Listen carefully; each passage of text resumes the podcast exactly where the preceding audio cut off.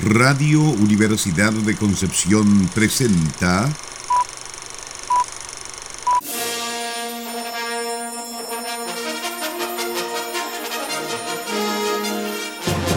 De película.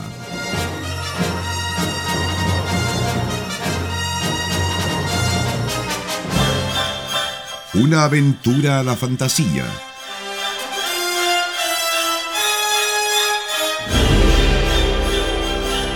un paseo por las imágenes que guardan tu memoria.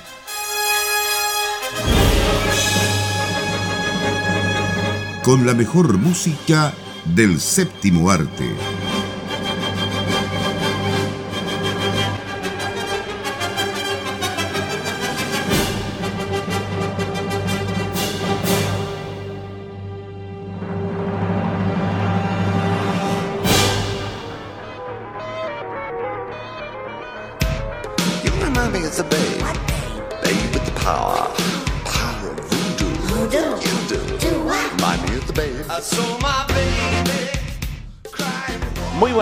Tardes, estimadas auditoras y auditores de Radio Universidad de Concepción. Damos comienzo como cada sábado a este programa donde revisamos la mejor música de película de todos los tiempos. ¿Cómo están, chiquillos? Qué gusto saludarlos. Bien, Felipe, hoy día me siento fantástica. Pero un poco confundido, atribulado, atribulado perdido, un poco, un poco Es verdad, sí, y un poco asustada también. No sé qué me pasa, son demasiados cambios en mi vida.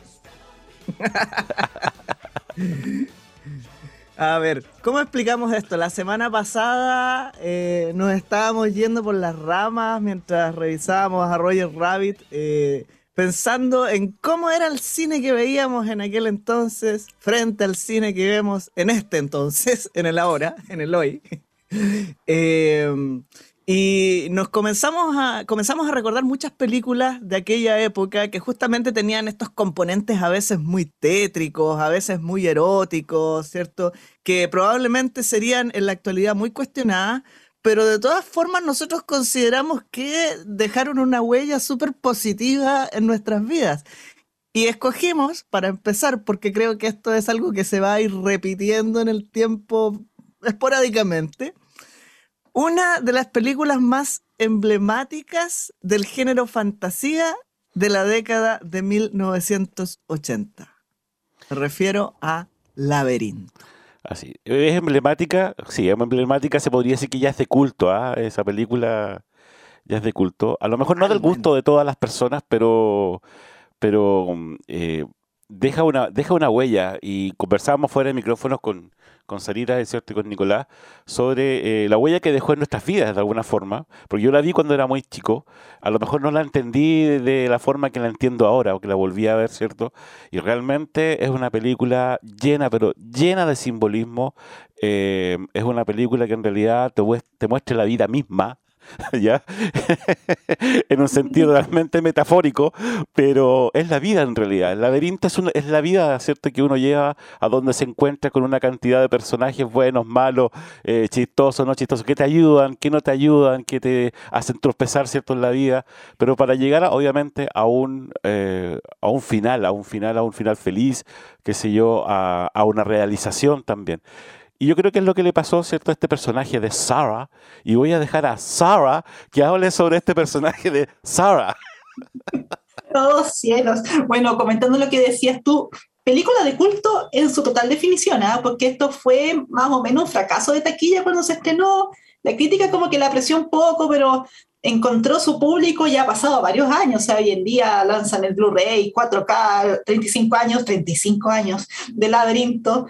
Y claro que ahora es una película que uno podría mencionar como los grandes exponentes de la fantasía, pero en su momento no lo fue. Ahora yo creo que entrando en el segundo bloque yo me lo voy a tomar para hablar como la visión femenina del laberinto, del empoderamiento. Yo sé que a ustedes les encanta ese tema, pero es importante, es importante porque son no son muchas las películas que muestran este paso como de niña a una adolescente ya más madura, en que la personaje, la personaje principal eh, retome el poder para sí misma en el fondo y que no tenga que haber como un príncipe azul de por medio, cosas así, que es lo que usualmente muestra el cine como para las niñas en particular. Yo esta película la tengo ahí clasificada como película que sí o sí tiene que ver una niña que esté entrando en la, en la pubertad, por ejemplo, y sacar importantes lecciones de vida. Pero como les digo, yo creo que más adelante me voy a explayar. Pero sí, el personaje de Sara está muy bien construido y definitivamente creo que Jim Henson, el director, que lo conocemos por su trabajo, no sé, por Tal Crystal, Los Muppets, en todo lo que tenga que ver con, con marionetas en esa época, marionetas y cine y televisión, está Jim Henson metido ahí. pero eh, ¿sabes qué? él tenía muchas ideas en la cabeza cuando estaba haciendo esta película, sí, ah, quizás demasiadas.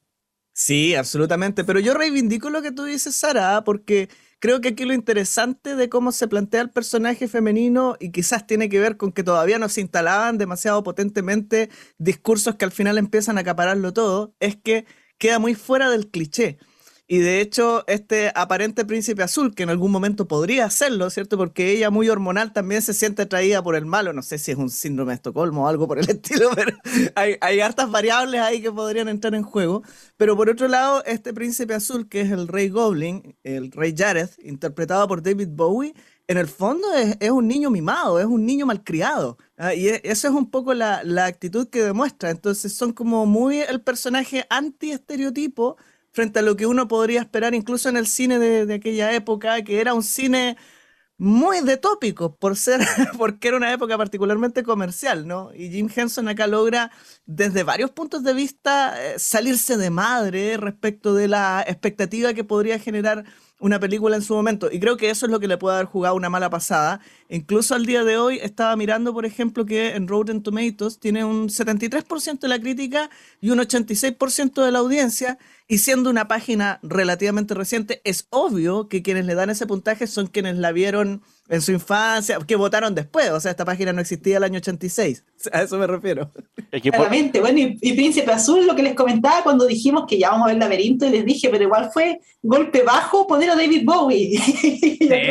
Por ahí va la cosa. O sea, eh, da risa porque uno lee los comentarios en internet de gente, mujeres que ya son mayores, que vieron esta película cuando niñas y decían, yo tenía cinco años y me enamoré perdidamente de David Bowie en esta película, y ya no pude dejar de pensar en él. Entonces fue, claro, fue seleccionado de cierta manera y después lo vamos a comentar que Yares también fue construido de cierta manera para que provocara cosas. O sea, todo está muy bien diseñado en esta película. Es que nada es Salazar, eh, hay gente muy eh, especializada. No, ella, Sara es Salazar. Sí, yo soy Salazar, pero el nombre Sara no. Me refiero a la gente que está detrás de esta película, porque realmente hay un tremendo eh, casting, ¿cierto? En la parte de la realización, digamos, la parte técnica, comenzando, ¿cierto? Por el, por el director, por el creador de estos Muppets, que en realidad eh, hizo acá de las suyas en cuanto a la tecnología que él ya, ya contaba, ¿cierto? Y lo quiso nuevamente mostrar en pantalla. Está también en la plata del gran George Lucas. Así, George Lucas también aquí dijo, bueno, yo tengo dinero ahora y puedo gastar y puedo... Toma, toma, haz la película que quieras. Además, tú me ayudaste mucho con Yoda.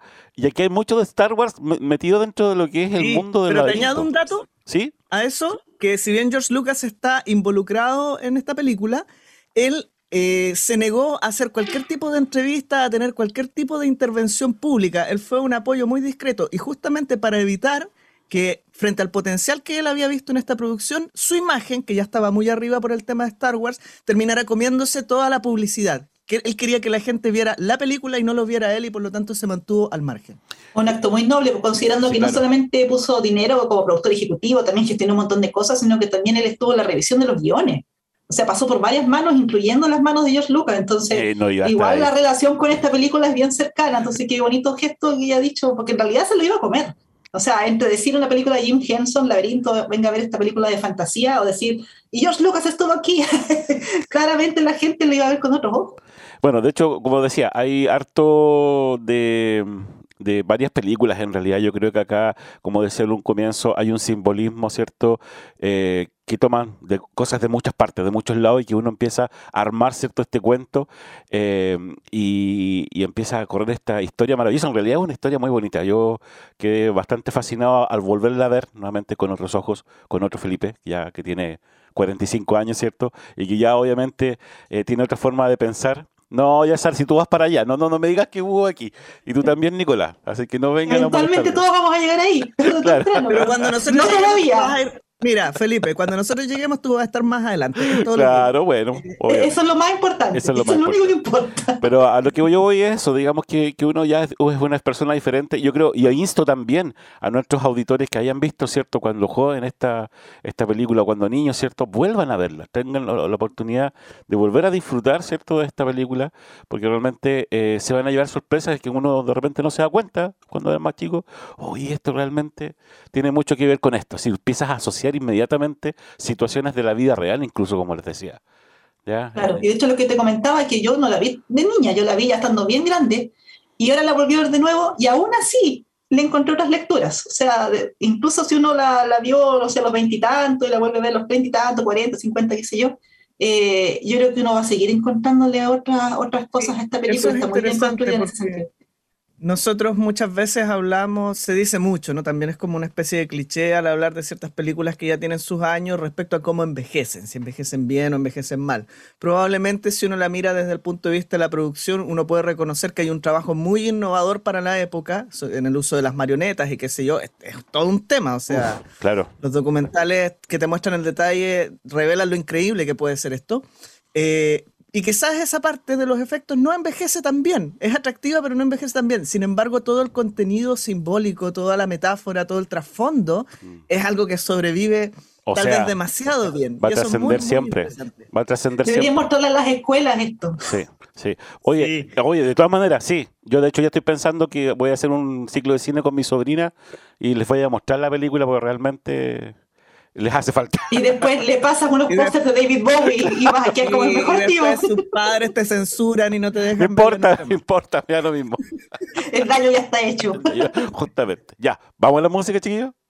Vamos. Vamos, estamos revisando O- la película Laberinto del año 1986, dirigida por Jim Henson. La música en esta ocasión, de la que ya vamos a hablar, está a cargo del compositor sudafricano Trevor Jones, junto al grande David Bowie.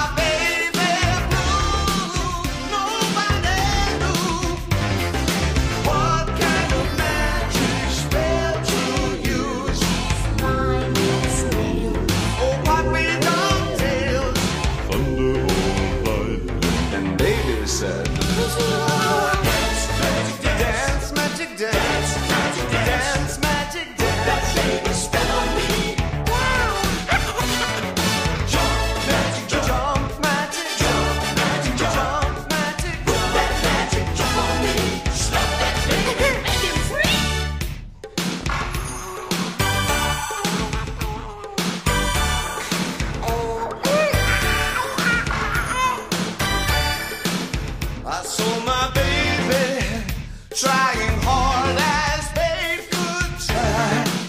What could I do, my baby?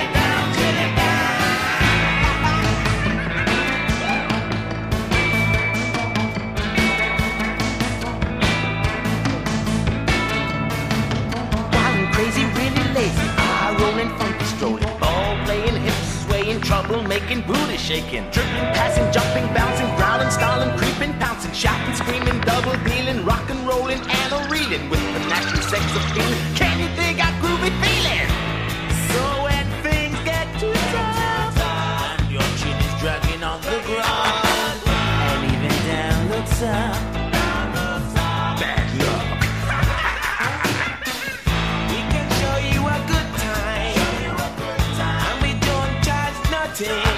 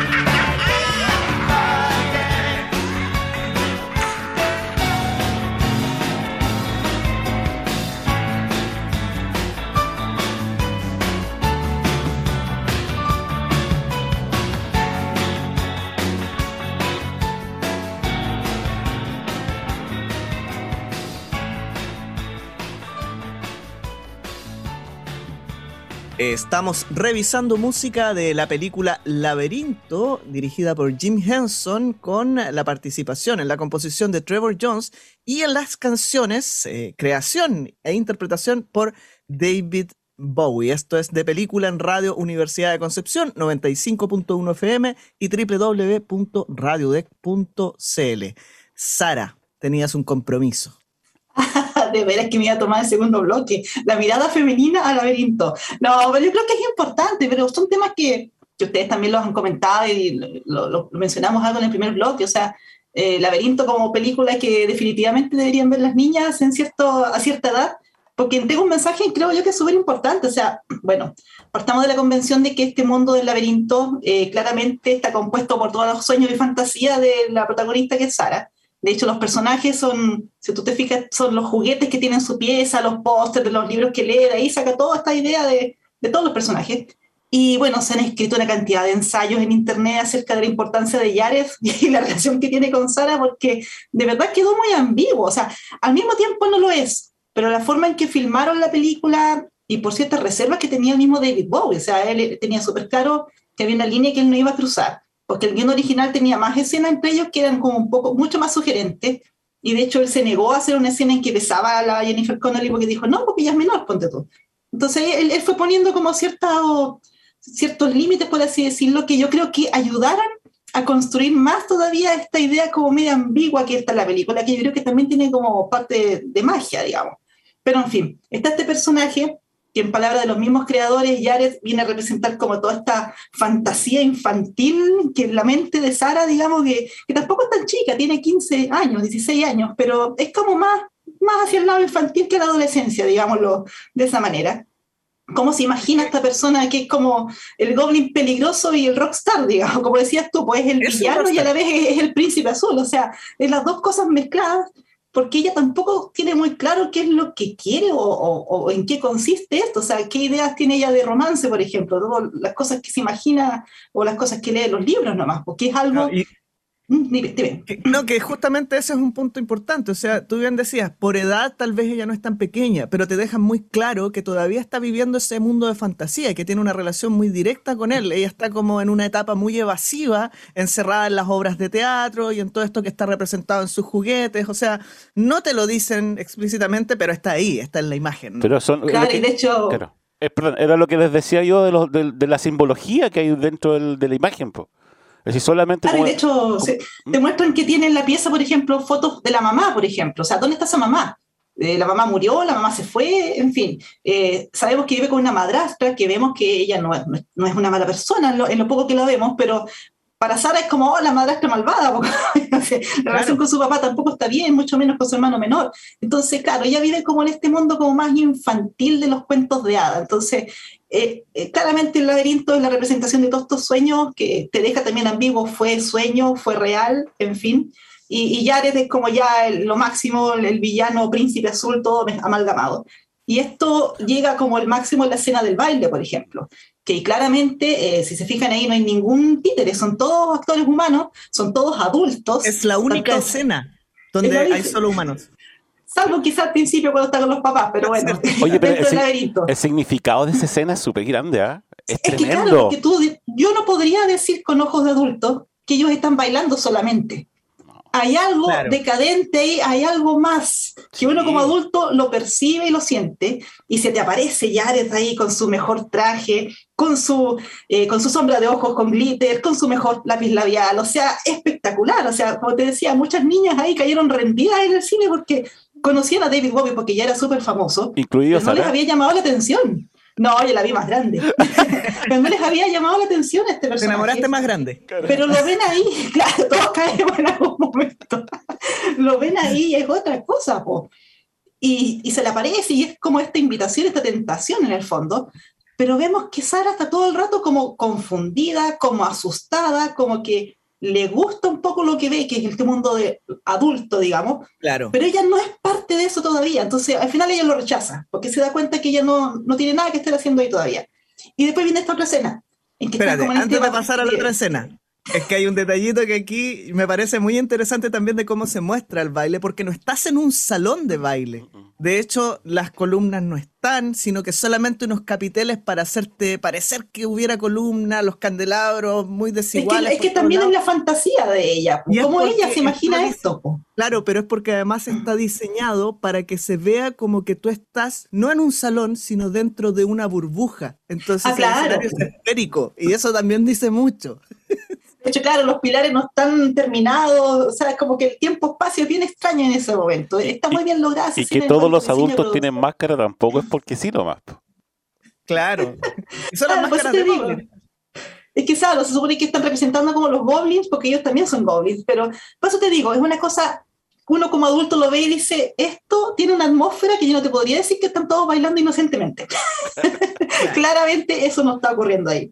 El asunto es que Sara rechaza este mundo, que es como ya el mundo de los adultos, por así decirlo. Después cae en este lugar que es donde está lleno de basura, qué sé yo, pero son objetos y de hecho le empiezan a llenar con sus juguetes, mira tu osito peluche, mira tu muñeca favorita, mira tu librito, la niñez, o sea, si ella rechazó la adultez, entonces la tiramos de vuelta a la niñez, al mundo infantil, completamente infantil, quédate con tus cuentos de hadas, qué sé yo.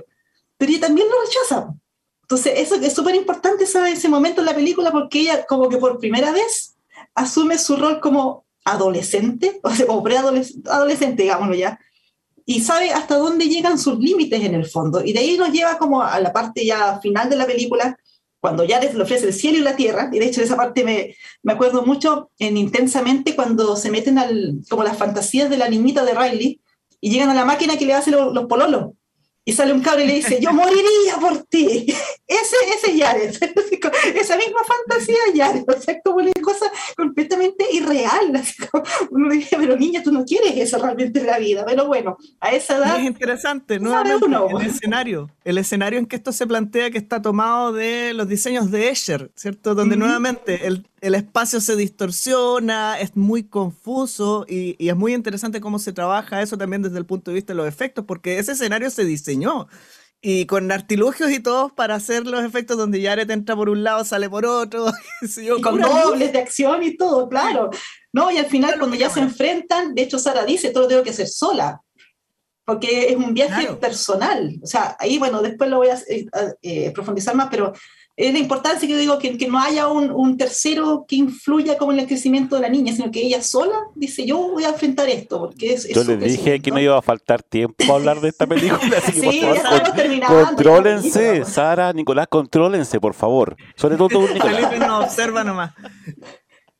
No, yo igual ¿sabes tendría mucho, es decir, yo también yo- tendría mucho que decir, pero realmente tenemos que de alguna forma ser equitativos y bueno, y no aburrir a la, Ya, entonces lo dejamos aquí, nomás. Ya, No, pero sabes que yo quiero, yo quiero solamente hacer dos comentarios breves. Primero, eh, Jennifer Connelly no era muy pequeña, había intentado, había modelado por ahí, digamos, este era su primer papel importante. Conocía a David Bowie hasta por ahí, no era su fan. Y eso la ayudó mucho, fíjense, porque hizo que la actitud que ella tenía frente a él durante el rodaje de la película fuese mucho más moderada. Ella sabe y es muy consciente en la actualidad de que si ella hubiese sido fan, lo hubiese conocido mejor, probablemente no se hubiese conducido tan bien en la actuación. Y por otro lado, David Bowie, tal como tú decías, poniendo las líneas rojas y qué sé yo, fue para ella siempre un apoyo tremendo. Entonces es muy interesante también la química que se da desde una relación de, respeto desde lo profesional entre ambos y cómo eso es lo que va construyendo esta ambigüedad que finalmente se logra y se plasma muy bien. Y lo otro es que quiero reivindicar justamente todo lo que estabas diciendo, Sara, eh, como parte de la crítica que nosotros hacemos respecto de las restricciones que se imponen al cine que ven los niños y todo esto. Mira la cantidad de cosas que están ahí involucradas. Y esta sería justamente una película que hoy por hoy, por su mensaje, pudiera ser criticada. Pero resulta que, ¿qué es lo que se critica finalmente? Que el texto no es suficientemente fácil y directo.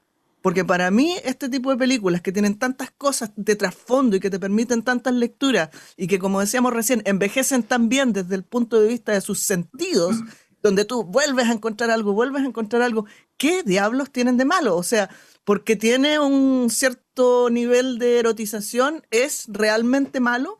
¿O es simplemente el problema de los padres que ya no ven estas películas con los niños, entonces prefieren dejarlos ver, ver algo que sea mucho más simple y vacío, que los haga sentir seguros mientras ellos están haciendo otra cosa en vez de preocuparse directamente de estar ahí, de comentar, de conversar? Bueno, por lo mismo, bueno, por lo mismo existen programas como este, pues Nicolás, que de alguna forma podemos hablar sobre lo contrario. Y lo, y lo que realmente eh, deja cierto esta película, eh, y que nosotros como, como, no sé si podríamos decirlo, adultos ñoños, ¿cierto? Nos, nos gusta ver y nos gusta analizar también, porque aquí, hay- aquí hay de por medio un análisis, y no estamos hablando por hablar, hay un, hay un análisis de por medio, ¿cierto? Eh, ¿Cómo les puede afectar a, a- a los, a los niños o a los adolescentes esta, esta película hoy en día? Porque hablemoslo así, esta- como decía Nicolás y, y Sara, es una película de 1986, o sea, a lo mejor en ese tiempo hubiese sido peor, digamos, más escandaloso. ¿Por qué ahora no, no se toma, digamos, de una forma más, más seria?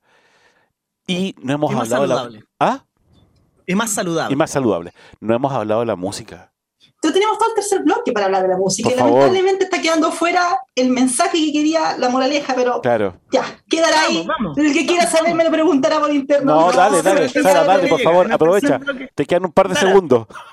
Que yo creo Dale. que hay pocas instancias en que puede haber como una mirada femenina esta clase de películas, por lo general lo hacen como puros hombres, entonces por eso creo que es importante decirlo, pero la escena cuando ella se enfrenta a Yares al final y le dice, tú no tienes poder sobre mí, yo encuentro que es lo más importante que uno puede enseñarle como uno de los mensajes que le puede dar a las niñas, porque en el fondo ella le está arrebatando el poder a Yares, que representa todo este mundo de fantasía en el que ella está 24 horas, los 7 días a la semana, y lo recupera para sí misma. Y por eso al final cuando ya ella vuelve a su casa, está con su hermanito, le regala su peluche favorito porque se da cuenta que el niño está entrando a esa etapa que ella está dejando atrás. Entonces ella no necesita esas cosas, ella empieza a guardar sus juguetes. Pero aún así cuando los personajes de la película se, despiden de ella, ella le dice, de vez en cuando igual los necesito. O sea, uno nunca cierra realmente esta puerta al niño interior, digamos, este mundo de fantasía. Y al final igual se ve afuera, cuando ya muestran por afuera de la casa, está la lechuza blanca, que es Jared, que igual es importante porque no lo destruyó, simplemente lo dejó fuera. Entonces, Lo más adelante, en algún momento, ella a lo mejor va a decir, ya, sabes que puedes volver a mi vida, pero bajo sus términos, ¿cachai? Entonces, es importante porque tres años después se estrena La Sirenita, en que tenemos una niña de 16 años que se casa con el príncipe va a hacer su vida todo en torno al príncipe, y te das cuenta que son dos mensajes completamente distintos. O sea, Sara le dijo que no al príncipe azul. Le dijo, sabes que yo no estoy lista, así que adiós.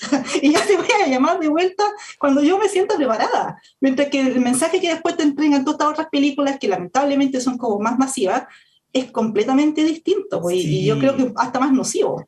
Déjame resumirlo y para dar paso a la música. Esto sí es una propuesta, eh, con, digamos, contundente de mostrar una idea de empoderamiento femenino. No cuando en una serie o película, pensemos en una película como Marvel, juntan a todas las mujeres heroínas y la mandan a pelear contra el subjefe. Exactamente. Es Esto está, esto está a nivel de películas de Ghibli como Viaje de Chihiro, por ejemplo, o las entregas de Kiki, por ejemplo, el servicio de entregas de Claro. Kiki. O sea, que la niña crece, pero crece por sí. No, no con un tercero que la lleve a través del romance, que no tiene nada de malo, que existe eso en la vida, pero el crecimiento tiene que ser personal. Y eso encuentro que es súper importante, sobre todo, como dices tú, cuando se habla de empoderamiento femenino, se pone como las mujeres, ah, luchemos entonces. No es eso, no se trata de eso. No. Eso nomás. Ya, ahora sí vamos a la música. No, Felipe. Bueno, sí, ahora vamos a la música. Solo quería Ahora ver tu sí. cara. Estamos revisando Laberinto, dirigida por Jim Henson, música de Trevor Jones y David Bowie.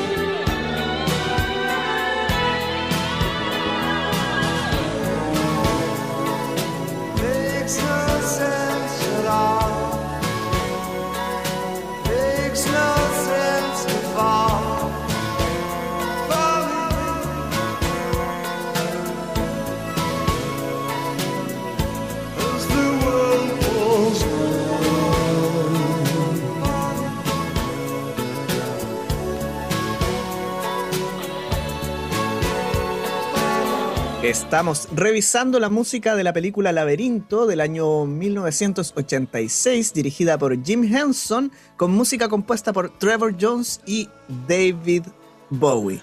Y ahora sí, Ahora sí, teníamos por favor. pendiente, no habíamos dicho nada de la música. Rápidamente, porque a David Bowie yo creo que la mayoría de la gente lo conoce, ¿cierto? Este tremendo artista fallecido cinco años atrás.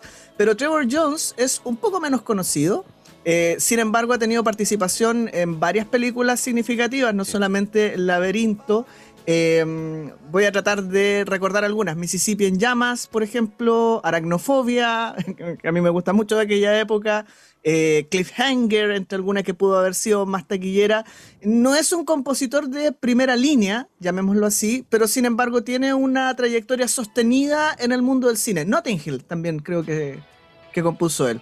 Eh, entonces, no sé, acá tenemos ese contraste entre una música muy característica de época, sintetizada, ¿cierto? Y las canciones que son aporte directo de David Bowie, que estaba muy involucrado con el proyecto. muy involucrado. Se nota, se nota mucho el trabajo de, David Bowie, no solamente en la lo musical, yo creo que hubo una colaboración estrecha en, en varios sentidos, él también daba ideas, qué sé yo, eh, me imagino las coreografías también, eh, en algunas escenas. ¿Cómo, ¿Cómo no olvidar esa escena cuando tira la guagua hacia arriba? El muñeco que el muñeco que después recoge. bueno, son cosas que uno ve en este tipo de, de películas, ¿cierto? Pero se nota, se nota que hay una, una un trabajo muy, muy grande y muy colaborativo ahí entre eh, eh, David Bowie, que en ese momento, ¿cierto? Siempre eh, fue, digamos, un, un rockstar dentro de esta, de esta película, pero él fue muy, muy profesional. Un dato, un dato muy breve. Eh, viendo en Spotify, Eso, eh, Magic Dance, una de las canciones de esta película, tiene más de 15 millones de reproducciones. más que cualquier otra canción de David Y Bowie. hay otra también que tiene, hay otra que tiene As the World Falls Down, tiene do- más de 12 millones de reproducciones. O sea, se te habla un poco de, de la fanaticada que tiene esta música. Tiene, tiene seguidores, ¿cierto? Ahora, eh, respecto de la, música, digamos, ambiental, la música incidental, es muy música muy tópica, ¿no? Eh, de hecho, recién mencionaba fuera de micrófono cuando escuchábamos la introducción de la película, que tiene un aire hasta Final Fantasy. El, el primer juego Final Fantasy salió un año después de la película. Eh, y sin embargo, hay una idea ahí de cómo se supone que debe sonar un mundo de fantasía. O sea, en ese sentido, digamos que la parte de eh, la música incidental cumple, cumple con la ambientación y dentro de los cánones de la época, además mucho sintetizador, que eran recursos en el fondo que se utilizaban tanto por moda como por abaratar costo, porque obviamente utilizar un set de sintetizadores es más barato que una orquesta completa. Eh, pero lamentablemente para Trevor Jones, que tiene algunos trabajos destacables, acá la presencia de Bowie se roba literalmente la película. Eh, sus canciones son las que de alguna manera dejan huella, lo que uno queda cantando, eh, tarareando después de ver la película. Hay algunas que son muy pegotes, eh, obviamente están puestas en momentos clave, ¿cierto? Eh, y, y hay un involucramiento también, como decíamos, de él en este trabajo, porque, a ver, la historia detrás de esto es que la producción quería a un, comillas, rockstar en la película. Querían un personaje que tuviese esa estampa y ese carisma y empezaron a barajar varios nombres, entre ellos Michael Jackson, Sting. Eh, Ambos tenían ya experiencia en cine, pero coincidieron en que debía ser David Bowie. Y esto como un proyecto que se venía desarrollando años antes, eh, los llevó a hablar directamente con David Bowie y a llevarles el guion el año 1983, es decir, tres años antes del estreno de la película, y él quedó fascinado.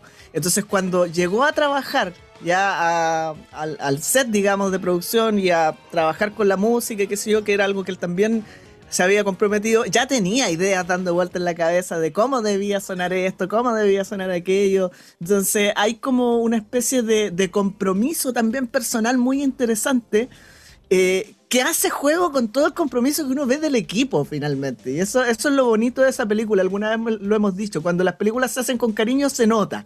Y esta es una de aquellas. sí. Con todo lo que uno puede encontrarle, digamos, en el tiempo, esta es una de aquellas. Se- eso se nota, se nota mucho en la imagen, se nota, por ejemplo, en, en la coreografía de los Muppets, cuando los Muppets cantan sus canciones, igual, porque son los coros, po. Si los Muppets son el, el coro, digamos, de, de David Bowie en varias de las escenas, sobre todo esa de eh, Magic Dance, yo creo que es una de las canciones icónicas de esta, de esta película. Y la guagua ahí es David Bowie. Claro, Los sonidos de guaguita los hizo él mismo, porque dijo, no voy a estar esperando que este bebé lo hago yo mismo, para eso soy papá, dijo. Lo intentaron, lo intentaron, intentaron Sí, que Toby. A ver, que la guagua que aparece en el. en el. En la La película, película. es en realidad el hijo de eh, el diseñador de producción, el que diseñó todos los goles y qué sé yo. Y, y lo hace muy bien dentro de todo, digamos, dentro de lo que cabría esperar de la conducta de un bebé dentro del set. Es interesante también ver esas imágenes de archivo y qué sé yo. Pero claro, pues David Bowie dijo, no, vamos a estar esperando que esta guagua hace los ruidos que esperamos. Y los grabó él, yo lo encuentro notable. ¿viste? Ahí está el compromiso y el, y, y el profesionalismo de David Bowie, po. Bo- Siempre hablaba mucho de eso, del Sí. profesionalismo de Bowie y él en particular tiene muchas anécdotas dentro de esta película. Ya les mencionaba, por ejemplo, cómo se dio la relación con Jennifer Connelly, también el tema del malabarista con el que trabajó, pobrecito, ¿cierto? Que tenía que estar detrás de él haciendo eh, su mano falsa. Eh, hay mucho material ahí de, de documental que se ha rescatado afortunadamente porque Jimmy Henson dejó una huella en eh, el mundo del cine y la televisión norteamericana justamente por su trabajo con marionetas. No solamente esta película, sino ya mencionamos los Muppets, eh, El Cristal Oscuro, que recientemente tuvo una serie también en una plataforma de streaming. Eh, pero él falleció hace ya bastante tiempo y sin embargo su legado fue resguardado por su familia. Entonces, todo ese material de archivo, todo lo que él había creado, como bien decías tú, Sara, él tenía demasiadas ideas en la cabeza que de alguna manera dejaron registro, aunque no necesariamente se plasmaron en una película, qué sé yo, todo eso está. Y es muy interesante ir, recuperando también esos procesos desde no solamente la memoria, sino que desde los testimonios ya eh, materiales. Oye, bueno, yo creo que, que en algún momento vamos a tener que hacer el ejercicio de hacer un programa dedicado a la carrera actoral de David Bowie, ¿ah? porque es bastante grande. Desde, El programa dedicado a Jim Henson. Sí, claro. Sí. De los años 60 que estaba trabajando en, en el cine eh, David Bowie. Sí, el problema es que cada vez que terminamos un programa quedamos entusiasmados con que tenemos que revisar esto, esto, esto, y a pesar de que este año 2019 se nos ha hecho un poco largo, eh, no nos da tanto el tiempo.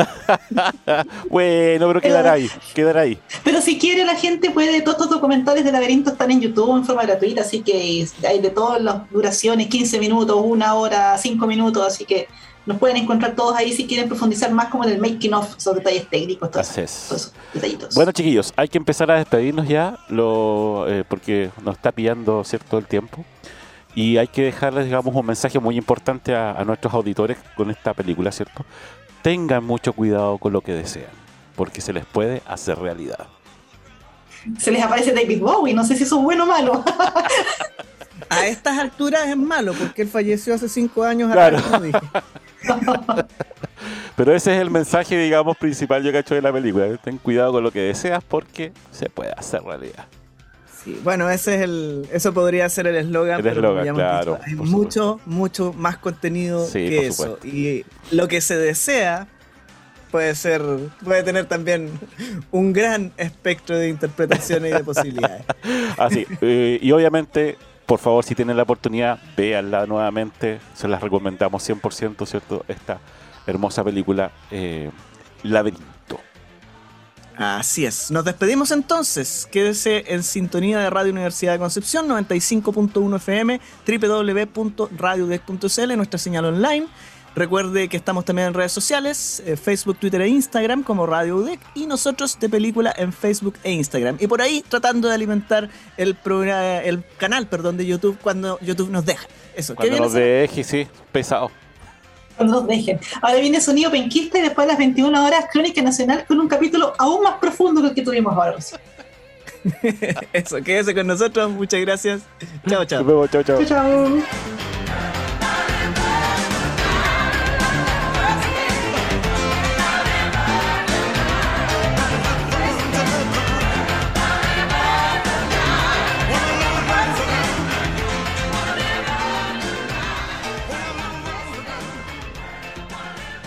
Radio Universidad de Concepción presentó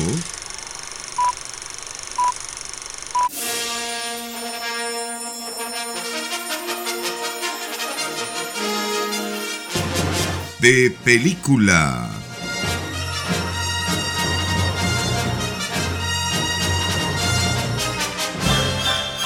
Una aventura a la fantasía.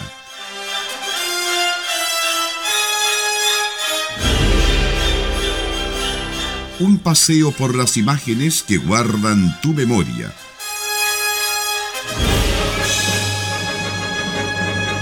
Con la mejor música del séptimo arte.